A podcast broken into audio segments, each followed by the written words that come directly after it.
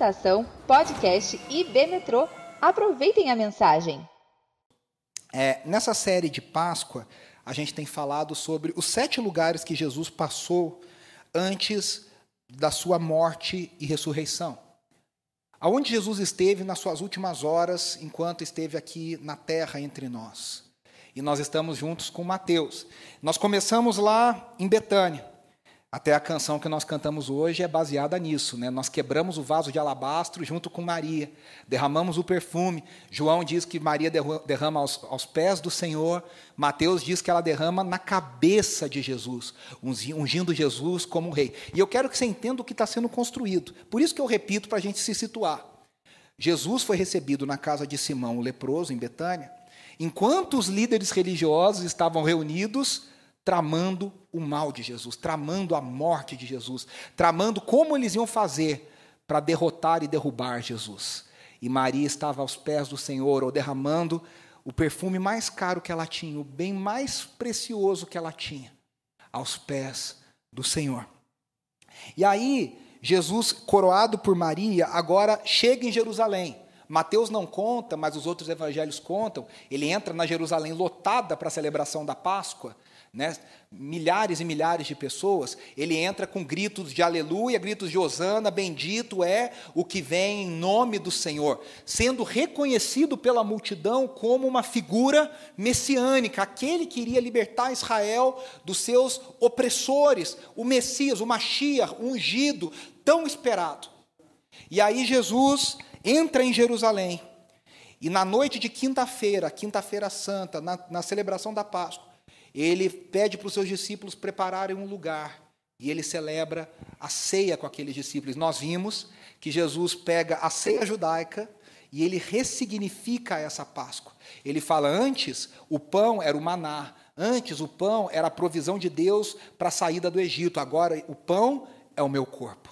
Antes o sangue era o sangue do cordeiro que foi passado nas portas, nos umbrais, para que o anjo da morte não tocasse nos, no, nos escolhidos do Senhor, do povo do Senhor no Egito. Agora o sangue é o meu sangue que é dado por vocês. Se dizendo, eu sou o cordeiro de Deus, cumprindo as profecias, cumprindo tudo aquilo que foi dito. Aí Jesus termina aquele momento e ele vai para o jardim do Getsemane, ali no Monte das Oliveiras em meio a oliveiras, e nós vimos que são árvores centenárias e até milenares, símbolo de Israel e do chamado de Deus para Israel, para o povo de Israel. E ali está Jesus, cumprindo o que Israel não foi capaz de cumprir. Ali está em Jesus encarnando a missão de Israel, a missão de Adão, a missão de Abraão, a missão de Moisés, a missão de Davi e a missão de tantos outros que vieram e que falharam. E que falharam. E Jesus está ali, no meio das oliveiras, sendo ele a verdadeira oliveira, sendo ele verdade... o verdadeiro Israel, sendo ele a encarnação de Israel, o verdadeiro povo de Deus, filho de Deus, ali no jardim do Getsemane. E aí nós vimos na semana passada que Jesus colocou o rosto em terra. O filho de Deus, na sua hora mais humilhante e angustiante, e ele pediu, Senhor, que não seja feita a minha vontade, mas seja feita a tua. E aí até a gente terminou dizendo que Jesus repete isso três vezes. E para alguns pode parecer que a repetição, na nossa cultura de hoje, que tudo é rápido, tudo é instantâneo, tudo é fast food, tudo é, né, é o miojo, você bota lá três minutos, está pronto e tal, você quer comer rápido. Daqui a pouco, três minutos vai ser muito. Né? Poxa, demora três minutos para o negócio ficar pronto. A gente não entende por que, que o Filho de Deus repete a oração, porque isso parece uma falta de fé. O crente antigo, aquele crente com pedigree, ele fala: o crente ora uma vez só, porque ele tem a certeza de que Deus ouviu. E aí a gente encontra Jesus, que eu acho que tem um pedigree espiritual, se você concorda comigo, orando três vezes. A gente fala: ué, mas isso dá uma bananada na nossa cabeça. E aí nós vimos que Jesus, ele ora três vezes não porque ele tinha falta de fé, mas porque cada vez que ele orava, ele estava se fortalecendo na vontade do Pai. Ele ouviu o não mais uma vez, fala, Senhor, fala de novo. Pai, fala de novo, só para lembrar como é que é mesmo. E se fortalecia. Porque na cultura hebraica existe essa coisa da repetição pedagógica. A repetição que vai fortalecendo. E aí nós terminamos a semana passada com Jesus em pé no jardim do Getsemane. Pronto, fortalecido para o que estava por vir. O que estava por vir veio muito rápido. Quando Jesus volta aos seus discípulos que estavam dormindo e ele chama a atenção e diz: Vocês não conseguiram orar nem por uma hora comigo, vocês não conseguiram vigiar. Jesus estava dizendo, assim, outras palavras, na versão de amanhã da Bíblia, assim: Vocês vão passar por testes muito piores do que esse. É melhor vocês serem aprovados nesse para vocês estarem preparados para o que vem, para o que virá em vocês e na vida de vocês. E aí, Jesus, quando encontra os discípulos, diz: Se preparem, o traidor está chegando. E hoje nós vamos pegar daqui, da hora que Judas vem com a guarda do templo para prender Jesus. Isso está lá em Mateus capítulo 26, a partir do versículo 47. Se você quiser ler comigo, você pode ler aqui na frente. Uh, eu tentei colocar a letra maior que eu pude. Se você quiser ler aí no seu aplicativo, na sua Bíblia, estou vendo alguns irmãos com a Bíblia impressa, coisa linda, barulhinho das páginas virando. É, a gente vai ler junto Mateus 26, a partir do versículo 47, que diz: Enquanto ele ainda falava, Jesus, chegou Judas, um dos doze.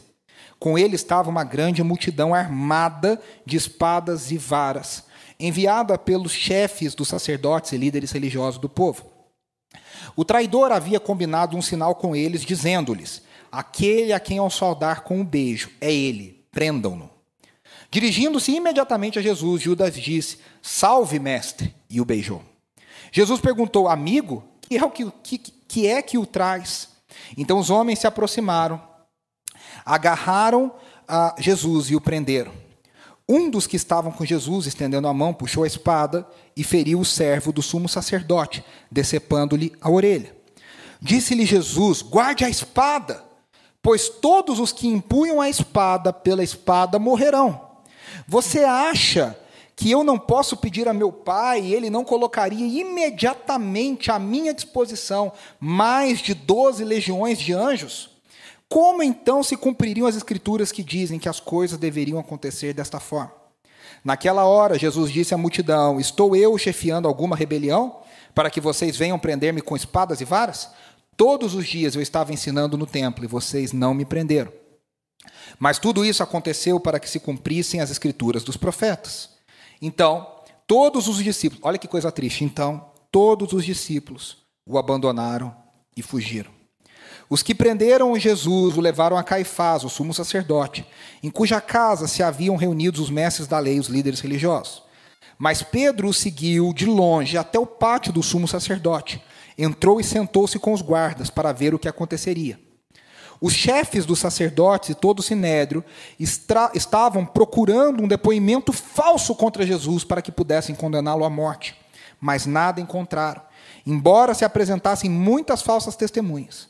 Finalmente se apresentaram duas que declararam: Este homem disse: Sou capaz de destruir o santuário de Deus e reconstruí-lo em três dias. Então o sumo sacerdote levantou-se e disse a Jesus: Você não vai responder à acusação que estes lhe fazem? Mas Jesus permaneceu em silêncio.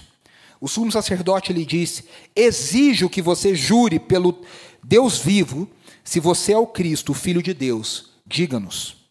Tu mesmo disseste, respondeu Jesus. Mas eu digo a todos vós: chegará o dia em que vereis o Filho do Homem assentado à direita do Poderoso e vindo sobre as nuvens do céu. Foi quando o sumo sacerdote rasgou as próprias vestes e disse: Blasfemou! Por que precisamos de mais testemunhas? Vocês acabaram de ouvir a blasfêmia. Que acham?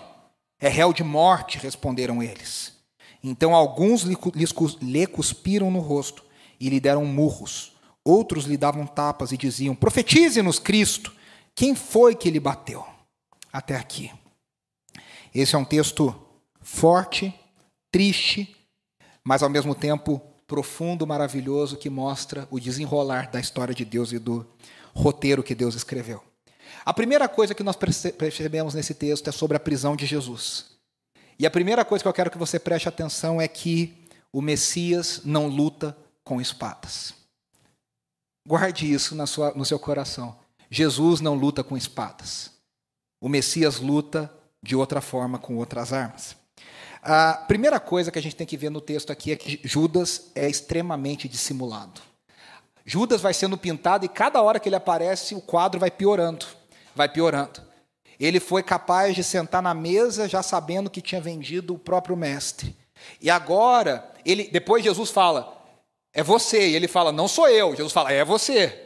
Ele mente na face de Jesus, cara a cara com Jesus, ele mente. Olhando nos olhos, ele mente. E agora ele chega ao jardim. E ele chega ao jardim acompanhado, a multidão que Mateus menciona aqui, muito provavelmente era a guarda do templo. Eram guardas que faziam a escolta e a proteção dos sacerdotes, dos saduceus. E eles chegam ali com Judas. E a, e a, Bíblia dá a entender que são muitos. Por quê? Porque várias vezes você lê nos evangelhos, é que às vezes passa desapercebido para nós, que eles tentaram prender Jesus e de repente diz que Jesus escapou, fugiu, meio que, sabe, desapareceu no meio da multidão. Por quê? Porque ainda não era chegada a hora de Jesus. Então eles não achavam. Então eles falaram: ó, vão prevenidos, porque se ele tentar escapar, por isso que Judas vai imediatamente em Jesus Aqui alguns comentaristas ressaltam como Jesus deveria ser comum. A gente não pensa nisso, né? Isaías 53 diz que nele não havia beleza alguma que o destacasse. Nada que o fizesse diferente. Que a gente olhasse e falasse, nossa, esse é o Messias, porque olha como é alto, como é forte, como, como sei lá, Saul, Absalão, que são homens que a Bíblia fala eram fortes, altos, se destacavam do povo. A beleza era, era algo que destacava. Isaías diz, nele não havia beleza alguma ele era comum. Ele era comum. E aí Judas vai direto naquele homem para identificá-lo. E aqui está o ato mais desprezível de Judas. Ele entrega o filho de Deus, dando um beijo. Um beijo, talvez naquela cultura, alguns comentaristas dizem, talvez até um beijo leve nos lábios, porque era costume de cumprimento um beijo, inclusive entre homens, até hoje é assim em algumas culturas ali do Mediterrâneo e do, do Oriente Médio, que os homens se cumprimentem com um, um beijo nos lábios leve. O fato é que um beijo é um sinal de afeto e de amizade, de lealdade. E com um ato de lealdade, Judas entrega Jesus a traição mais profunda que existe. E aí, Jesus chama Judas de amigo. Aí você fala, será que Judas, Jesus não sabia da traição? A gente já viu que ele sabia. Ele fala uma palavra aqui no original, no aramaico, que é traduzido para o grego, que é usada para se referir a alguém conhecido, não necessariamente alguém que você gosta. Está dizendo, cara, a gente andou junto, a gente sabe, você sabe quem eu sou. E aí Jesus fala, precisa de tudo isso? Eu não estou fugindo. Por quê? Porque no roteiro de Jesus, o enfoque é outro, e nós vamos perceber isso aí. Aí nós vemos imediatamente que Mateus não diz, mas há um discípulo que puxa a espada. João dá detalhes para nós. Quem puxou a espada foi, sempre ele, não nos decepciona, Pedro. Puxa a espada e corta a orelha do soldado que é chamado de Malco. João nos dá o nome do soldado romano. E aí o que acontece? Os comentaristas, aqueles detalhes que não mudam nada a sua fé, não vão fazer diferença, mas são gostosos e legais da gente saber. Por que, que os outros três evangelhos não falam que foi Pedro e não falam o nome do soldado, e João dá o nome de Pedro e o nome do soldado? E aí os comentaristas ficaram pensando e se debatendo sobre isso. Os primeiros, o primeiro evangelho a ser escrito foi o evangelho de Marcos, que serviu, serviu de uh, parâmetro e base para o texto de Mateus e para o texto de Lucas. O evangelho mais tardio a ser escrito foi o evangelho de João. Provavelmente, quando João escreveu, Pedro já havia morrido. Ou Pedro, a situação já havia se dissipado. Os outros não colocaram o nome de Pedro e não colocaram o nome do soldado para não trazerem um problema para Tipo assim, criar uma prova contra Pedro, dizendo: Ó, oh, isso aqui cortou a orelha lá do soldado. Então eles tomaram cuidado e puseram uma coisa meio anônima, provavelmente. Mas João, já tendo passado, cita o fato, e aí a gente fica sabendo que foi Pedro que foi lá e cortou a orelha de Malco. Agora, veja só, esse é o Pedro que estava momentos antes, no mesmo jardim do Getsemane, dormindo, enquanto Jesus orava. Jesus orava e se fortalecia. Pedro dormia e estava de boa. Olha que diferença. O Jesus fortalecido pela oração está pronto para cumprir a vontade de Deus. Pedro, que dormiu e bobeou, não está entendendo o que está acontecendo. E no seu afã, no seu, na sua vontade de querer agradar, de querer proteger, de querer cumprir a vontade de Deus, ele escolhe a arma errada. E ele puxa a espada e corta a orelha do soldado. Ele escolheu uma arma errada para lutar essa guerra. E aí Jesus fala para ele assim: Pedro, guarda a espada. Quem luta com a espada pela espada morrerá. Nós lutamos com outras armas. Jesus mostra para Pedro que a guerra já está ganha. A vontade do Pai vai ser feita. A vontade do Pai vai ser feita, a guerra já está ganha. E ela vai ser lutada de outra forma. E aí nós vemos em seguida que os outros discípulos, os outros dois, né, é, João e, e Tiago, dormiram também e fugiram. E os outros que nem estavam nessa reuniãozinha mais íntima, aproveitaram e viram os outros correndo, ah, vou correr também. Vou fugir também. Tem uma hora do desespero que a gente corre porque viu o outro correndo, né? A gente não sabe nem quem começou, mas a gente vai. É o famoso efeito manada. Um correu, todo mundo corre atrás, né?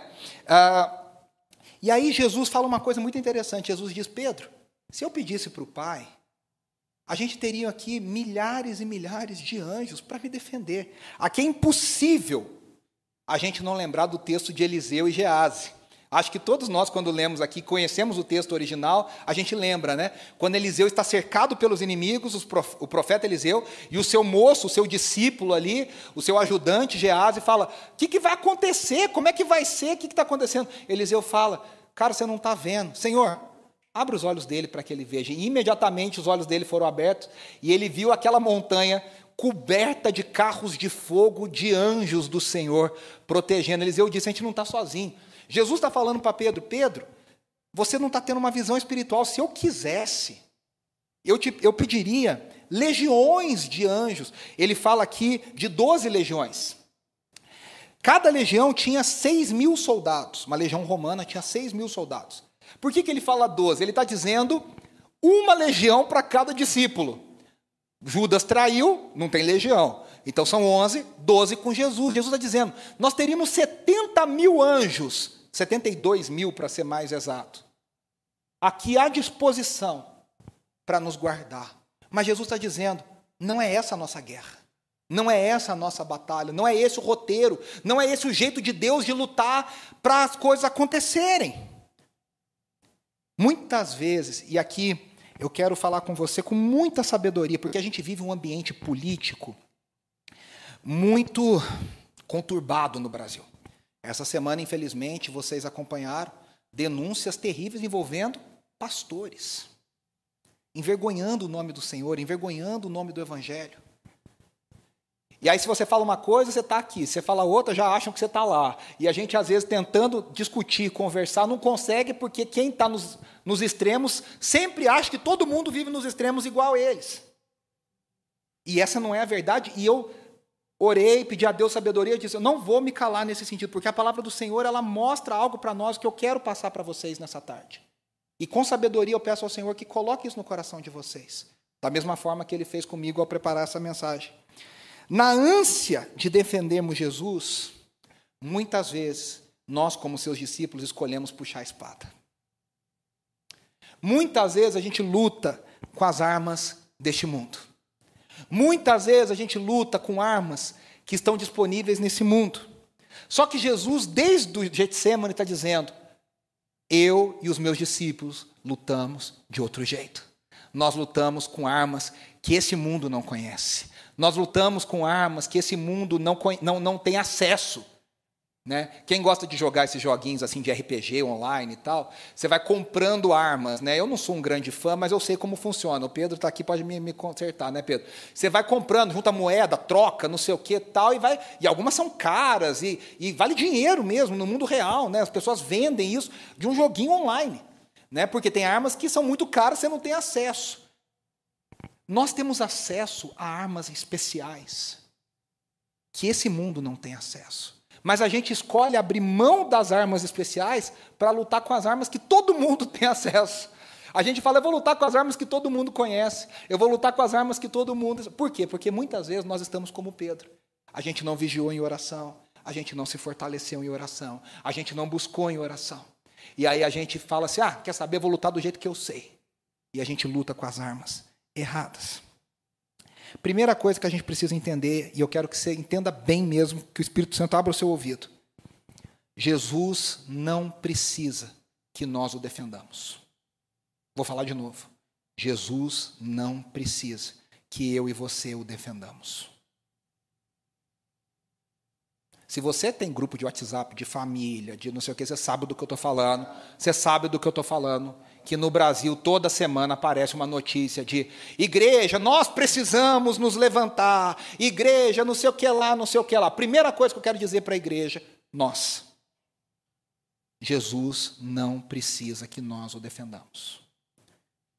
As armas do reino de Deus são armas espirituais. E aí eu quero ler com vocês o texto de 2 Coríntios 10, 3 e 4, que o apóstolo Paulo diz: Pois, embora vivamos como homens, não lutamos segundo os padrões humanos.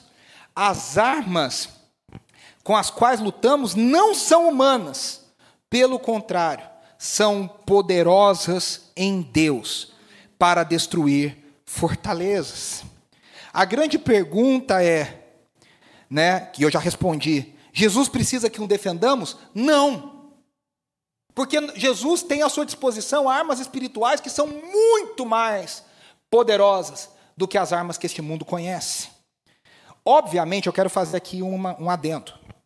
Os governos, a Ana falou aqui, de, por exemplo, da Síria, de outras situações em outros lugares do mundo, que os, os oprimidos, os vulneráveis, são os primeiros a serem atingidos, perseguidos. A elite está lá no bem bom, está vivendo no bem bom, enquanto os vulneráveis estão morrendo, sendo assolados, sendo destruídos, sendo perseguidos. Então é óbvio, o Deus que cuida da viúva e do órfão, o Deus que está com o pobre, o Deus que é o Deus dessas pessoas vulneráveis. Ele se importa e quer que os governos, e a igreja defenda isso, que os governos e a sociedade defendam os vulneráveis. Isso é uma coisa óbvia. Aqueles que sofrem com injustiça. E é claro que é dever dos cristãos lutarem para que isso ocorra, inclusive de forma com armas políticas nas esferas governamentais. Hoje nós temos cristãos sérios no Brasil envolvidos em ONGs, envolvidos no governo, envolvidos em cargos, lutando com armas políticas para trazer justiça social para o nosso país. Na história da igreja, várias conquistas que hoje a gente chama de direitos humanos foram conquistadas através de cristãos, homens e mulheres que lutaram e reafirmaram e, e batalharam. A escravidão caiu na Inglaterra e depois, consequentemente, no mundo inteiro, porque pessoas cristãs, movidas por uma consciência de Deus, lutaram para acabar com essa coisa chamada escravidão. Nos Estados Unidos, os Estados Unidos se tornaram um país um pouco mais igualitário e menos segregador. Por quê? Porque houve um movimento liderado por homens de Deus e mulheres de Deus que lutou para dizer somos todos criados por Deus e somos todos iguais. O apartheid foi lutado e vencido com homens de Deus como o Desmond Tutu, que faleceu até recentemente, que dizia como que Deus queria que a sociedade vivesse em igualdade, em justiça. Então é óbvio que a igreja deve estar ao lado das causas que lutam a favor dos vulneráveis. Mas acontece que o nosso cenário é tão complicado, é tão complicado, nós vivemos dias tão difíceis, de tanta fake news, de tanta mentira, de tanta confusão, de tantas vozes, que muitas vezes as pessoas querem que a gente compre brigas que não são nossas e lutemos com armas que não são nossas. A primeira arma da igreja é a oração. A igreja deve lutar com, depois em outras áreas, com certeza, mas a primeira arma da igreja é a oração. A primeira arma é a nossa arma prioritária é a oração, é clamar diante de Deus, é jejuar, é pedir a Deus que nos mostre, é pedir a Deus que, que rompa as fortalezas, que derrube as oposições, que mexa no coração dos reis e das rainhas desse mundo, que mexa no coração daqueles que detêm o poder. Essas armas deveriam ser as nossas primeiras armas.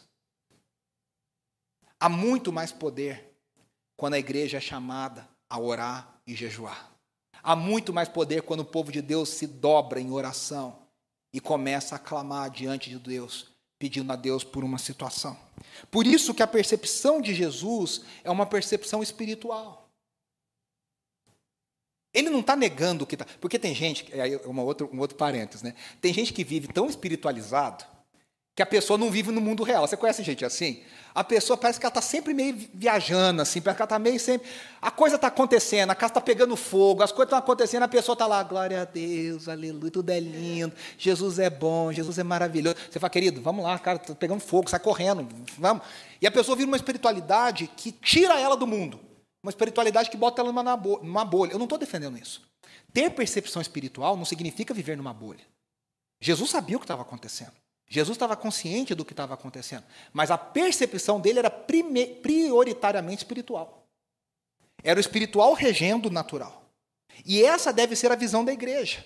Nós devemos olhar para as coisas do mundo, as notícias, a bolsa de valores, as guerras, todas as, as situações, prioritariamente partindo de um ponto de vista espiritual, dizendo: eu vou ganhar essa guerra primeiro em oração. Eu vou lutar ao lado de Deus, eu vou orar junto com Deus. Eu vou orar com o povo de Deus.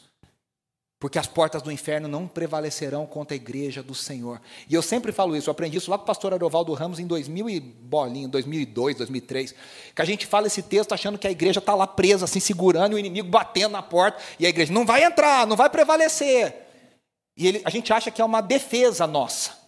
E esse texto não fala da defesa da igreja. Esse texto fala, se você ler no contexto, que a igreja de Jesus ela vai avançando, ela vai pisando, ela vai entrando, e são as portas do inferno que não seguram a igreja. É o inferno que está lá assim, não vai entrar. A igreja de Jesus vai entrando e vai passando e vai atingindo coisas que ninguém mais atingiu. Nos países, na guerra, a gente pode lutar através das ONGs, a gente pode ajudar, a gente pode fazer, pode.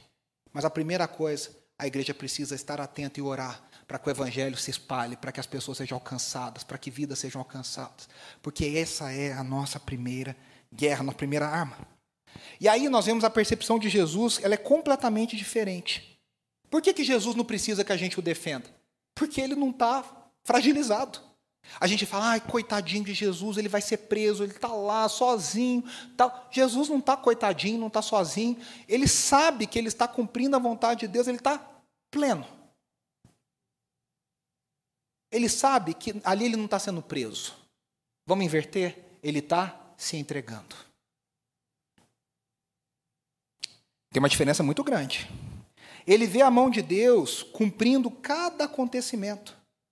João, no texto de João, fala assim: para, se, para que se cumpra as escrituras, para que se cumprisse as escrituras. É como se houvesse um roteiro, como se houvesse, não, há um roteiro, passo a passo. E Jesus está seguindo passo a passo e ele está vendo: o pai está aqui, o pai está aqui, o pai está aqui, o pai está aqui, o pai está aqui. Então ele não fica com medo, ele não tem por que ser defendido, porque ele não está numa situação de necessidade. Ele é o filho de Deus que está se entregando nas mãos dos poderes desse mundo. E aí ele vê que se cumprem as profecias. E aí eu reuni aqui duas profecias principais, que a gente fala assim, quais profecias?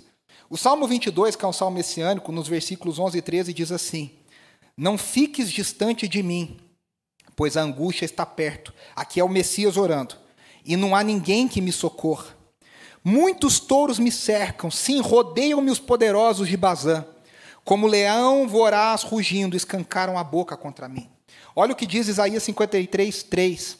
Ele foi desprezado e rejeitado pelos homens, um homem de tristeza e familiarizado com o sofrimento. Como alguém de quem os homens escondem o rosto, foi desprezado, e nós não o tínhamos em estima. Zacarias 12, 13, é muito grande, eu não vou ler. Fala, se você quiser ler na sua casa, fala sobre o Messias sofrendo, sendo entregue, sofrendo traição, se entregando na mão dos seus inimigos. Jesus estava consciente do seu chamado fortalecido em oração. Ele olha para os inimigos, mas quando ele olha para os inimigos, ele vê a mão do Pai. Ele olha para os inimigos e ele vê a mão do Pai. Essa semana, uma amiga me escreveu perguntando, pedindo uma dica de livros para o filho dela. E eu me lembrei de três livros, e esses três livros contam exatamente testemunhos disso. Eu falei do Contrabandista de Deus, escrito pelo irmão André, fundador da Portas Abertas. O irmão André contrabandeava Bíblias dentro da União Soviética nos anos 60 e 70. Gente, é milagre atrás de milagre. Assim, de, dele orar, o, o fusquinha azul dele lotado de Bíblia. E o guarda na fronteira falava: abre o porta-mala do seu fusca. Ele falava: Senhor, agora está contigo. E o guarda punha a mão na Bíblia assim, e virava e falava: tá bom, você não tem nada, pode passar. Não enxergavam. Que, que luta é essa? Que, são armas espirituais. Um homem que lutava em oração. Eu falei para ela do refúgio secreto, da Corin Boom, da mulher que foi presa por guardar, salvar judeus dentro de casa, a holandesa, que foi para um campo de concentração, que foi salva não porque alguém baixou um decreto, que não sei o quê, porque eles oraram e Deus ouviu a oração. Essa mulher foi salva pela graça de Deus, de ser morta numa câmara de gás. Essas coisas acontecem todos os dias, a nossa luta é muito mais essa. Eu te convido primeiro a lutar em oração. Ah, mas agora vai ter uma lei que não sei o que lá vão prender lutemos em oração. Ah, mas agora o governo, não sei o que lá, como vai ser a eleição? Lutemos em oração. É claro, a gente tem que assistir debate, a gente tem que prestar atenção, tem que ler plano de governo, tem que conversar, se envolver. Claro, somos cidadãos. Mas antes de tudo, lutemos em oração. Lutemos em oração. Os próprios discípulos, já como apóstolos, um pouquinho depois, eles são confrontados pelas mesmas autoridades que confrontam Jesus.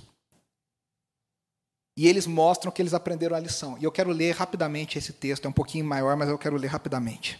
Atos 4, 15 a 31, que diz assim: Assim, ordenaram, o sinédrio, né, que se retirassem do sinédrio e começaram a discutir, perguntando: Que faremos com esses homens? Todos os que moram em Jerusalém sabem que eles realizaram um milagre notório que não podemos negar. Todavia, para impedir que isso se espalhe ainda mais entre o povo, precisamos adverti-los de que não falem mais com ninguém sobre esse nome. Então, chamando Pedro e João, né, novamente ordenaram-lhe que não falassem nem ensinassem ao nome de Jesus, em nome de Jesus. Mas Pedro e João responderam: o mesmo Pedro e o mesmo João, que não deu nem três meses de diferença, hein? nós estamos falando de meses do Getsemane, fugiram o mesmo Pedro e o mesmo João, diante das autoridades, falam: julguem os senhores mesmo se é justo aos olhos de Deus obedecer aos senhores e não a Deus. Pois não deixamos, não podemos deixar de falar do que vimos e ouvimos. Depois de mais ameaças, eles os deixaram ir. Não tinham como castigá-los, porque todo porque todo, ah, peraí que eu já falei aqui, já passou. Ah, porque todo o povo estava louvando a Deus pelo que acontecera. Pois o homem que fora curado milagrosamente tinha mais de 40 anos de idade. Quando foram soltos, Pedro e João voltaram para os seus e contaram tudo que os chefes dos sacerdotes e os líderes religiosos lhe tinham dito. Agora veja só. Ouvindo isto, levantaram juntos a voz a Deus, dizendo: Ó soberano, tu fizeste o céu, a terra, o mar e tudo que neles há. Tu falaste pelo Espírito Santo por boca do teu servo, nosso pai Davi, dizendo: Por que se enfurecem as nações e os povos conspiram em vão? Os reis da terra se levantam e os governantes se reúnem contra o Senhor e contra o seu ungido. De fato, Herodes e Pôncio Pilatos reuniram-se com os gentios e com os povos de Israel nessa cidade para conspirar contra o teu santo servo Jesus, a quem ungiste. Fizeram, olha que interessante a percepção deles: fizeram Pilatos e Herodes o que o teu poder e a tua vontade haviam decidido de antemão que acontecesse.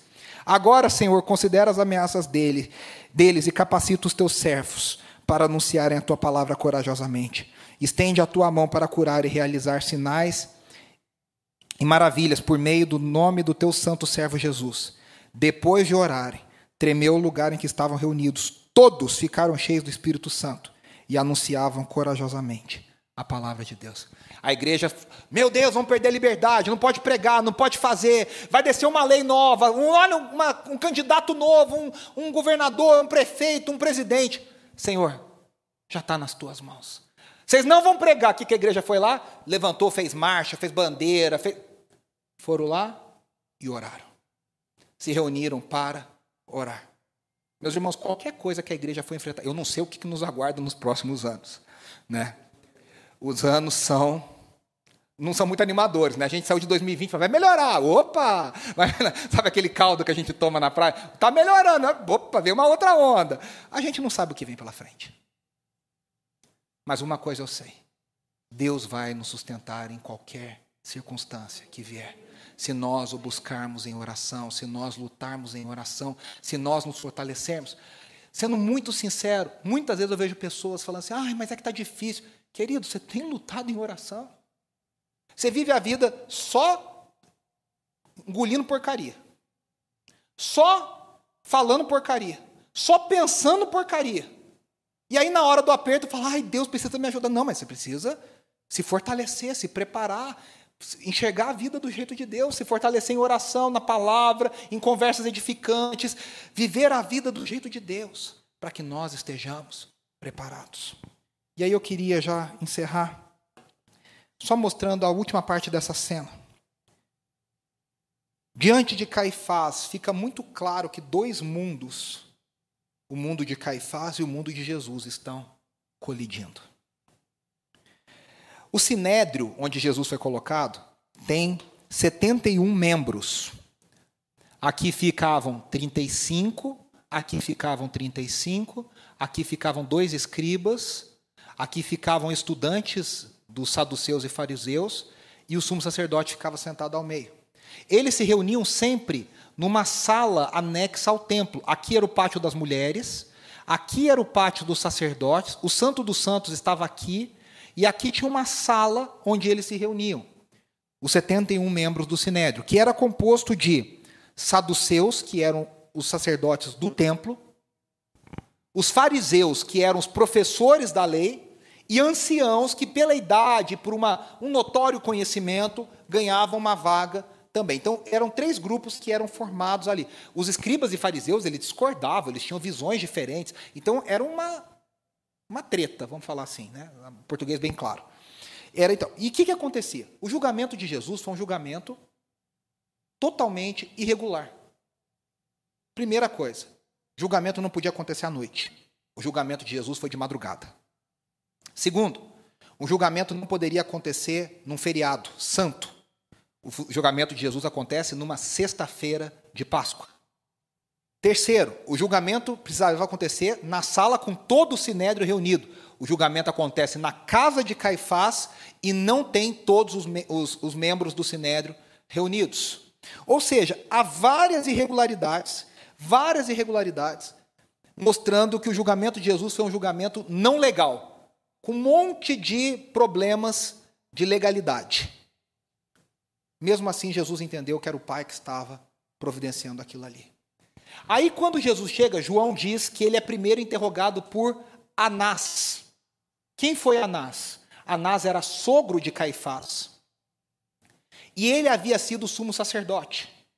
Para o judeu, sumo sacerdote só deixava de ser quando morria. Era um cargo vitalício. O que, que aconteceu? O Império Romano teve alguma questão com Anás, tirou Anás, e ele tinha cinco filhos e um genro. Os cinco filhos dele foram sumos sacerdotes depois dele, em algum momento, e o genro, Caifás, era o que tinha ficado por mais tempo. Nesse momento, ele estava provavelmente há 12 anos como sumo sacerdote. Só que, para a elite religiosa, o sumo sacerdote de direito era Anás. Porque ele estava vivo. É que nem essa questão do Papa aí que passou, aí o Papa não morreu. Nunca tinha tido nessa história, um, ah, pelo menos recentemente. Como é que a gente faz? Um Papa vivo, aí passa para o outro. Como é que é essa história? Era essa confusão que estava na cabeça dos judeus. Então Anás, mesmo não sendo mais o sumo sacerdote, ele tinha um respeito muito grande da comunidade. Porque ele era o sumo sacerdote direito. E aí Jesus conversa com ele primeiro. E depois ele é levado a Caifás. De novo, a profecia continua se cumprindo. Isaías 53, 7 diz: Ele foi oprimido e afligido, contudo não abriu a sua boca. Como um cordeiro foi levado para o matadouro, e como uma ovelha que diante dos seus tosqueadores fica calada, ele não abriu a sua boca. Com julgamento opressivo ele foi levado. E quem pode falar dos seus descendentes? Pois ele foi eliminado da terra dos viventes por causa da transgressão do meu povo, ele foi golpeado. E aí nós temos um diálogo entre Jesus e Caifás.